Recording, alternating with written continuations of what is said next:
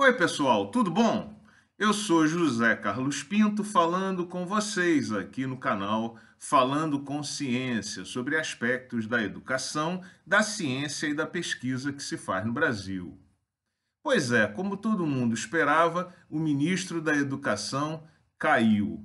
Poderia ter caído antes, quando falou barbaridades como o fato de que a universidade seria para poucos, que os gays são frutos de famílias desajustadas, que as crianças com deficiência atrapalham a educação, quando incentivou que jovens secundaristas não tentassem entrar para a universidade, mas o ministro cai por suspeita de corrupção e tráfico de influência no MEC.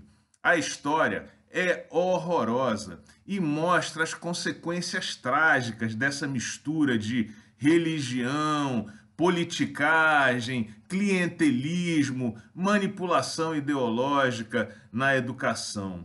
Lembrando, o Fundo Nacional de Desenvolvimento da Educação, o FNDE, com um orçamento de quase 50 bilhões de reais, é controlado pelo Centrão, aquele mesmo Centrão do qual o ministro da Ciência e Tecnologia diz que protege a administração federal de maneira patética. Pois bem, o Centrão, reserva uma parte desse orçamento para que pastores negociem projetos de interesse de suas igrejas na área de educação.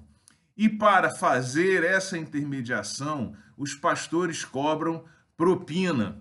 Propina essa, veja só, que é paga em Bíblias impressas nas gráficas que são propriedades desses mesmos pastores, num exemplo claríssimo de verticalização capitalista do negócio ilícito realizado em nome de Deus. E como se isso não bastasse, as Bíblias contêm textos desses pastores, o que dá uma medida do nível de manipulação ideológica a que nossas crianças, nossos jovens estão sujeitos com essa mistura trágica de picaretagem religiosa com educação. E a prova maior disso tudo é que as Bíblias servem de outdoors ambulantes, com imagens de maneira politiqueira dos pastores e do ministro na Bíblia, com consentimento dele, as fotos do estado de São Paulo são chocantes, com esses senhores carregando essas Bíblias com fotos do ministro e dos pastores. É tudo muito chocante. Em meio a tudo isso, destrói-se a educação, acaba-se com a CAPES, mantém-se as bolsas no menor valor histórico dessas bolsas de pesquisa.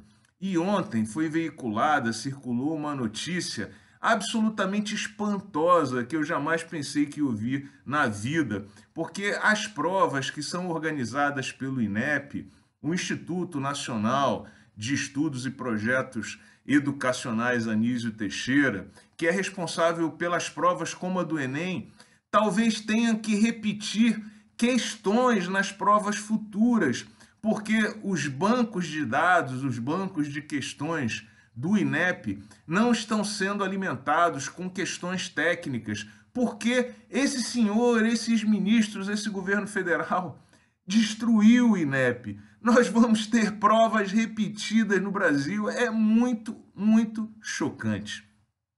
Enquanto tudo isso acontece em Brasília, o ministro da Ciência e Tecnologia vem para um pronunciamento em rede nacional, como nós vemos toda semana, como atividade politiqueira clara de interesse eleitoral que faz um rodízio dos ministros nas nossas televisões de forma semanal, para contar mentiras, como ele fez quando apresentou o remédio contra a Covid com um gráfico retirado do Google Ontem ele falou sobre o comprometimento do governo federal com as vacinas. É risível, esse governo federal boicotou o Programa Nacional de Vacinação tanto quanto pôde e fala de investimentos de um bilhão no desenvolvimento de vacinas brasileiras. É mentira pura. Eu desafio o ministro aqui a apresentar os dados. Ele certamente deve estar falando de compras de vacinas feitas no exterior para vacinar a população brasileira.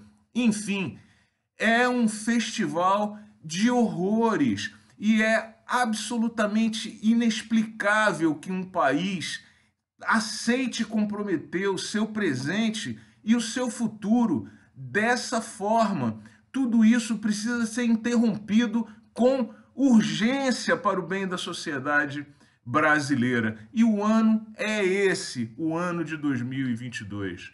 Um grande abraço, indignado e até o próximo vídeo.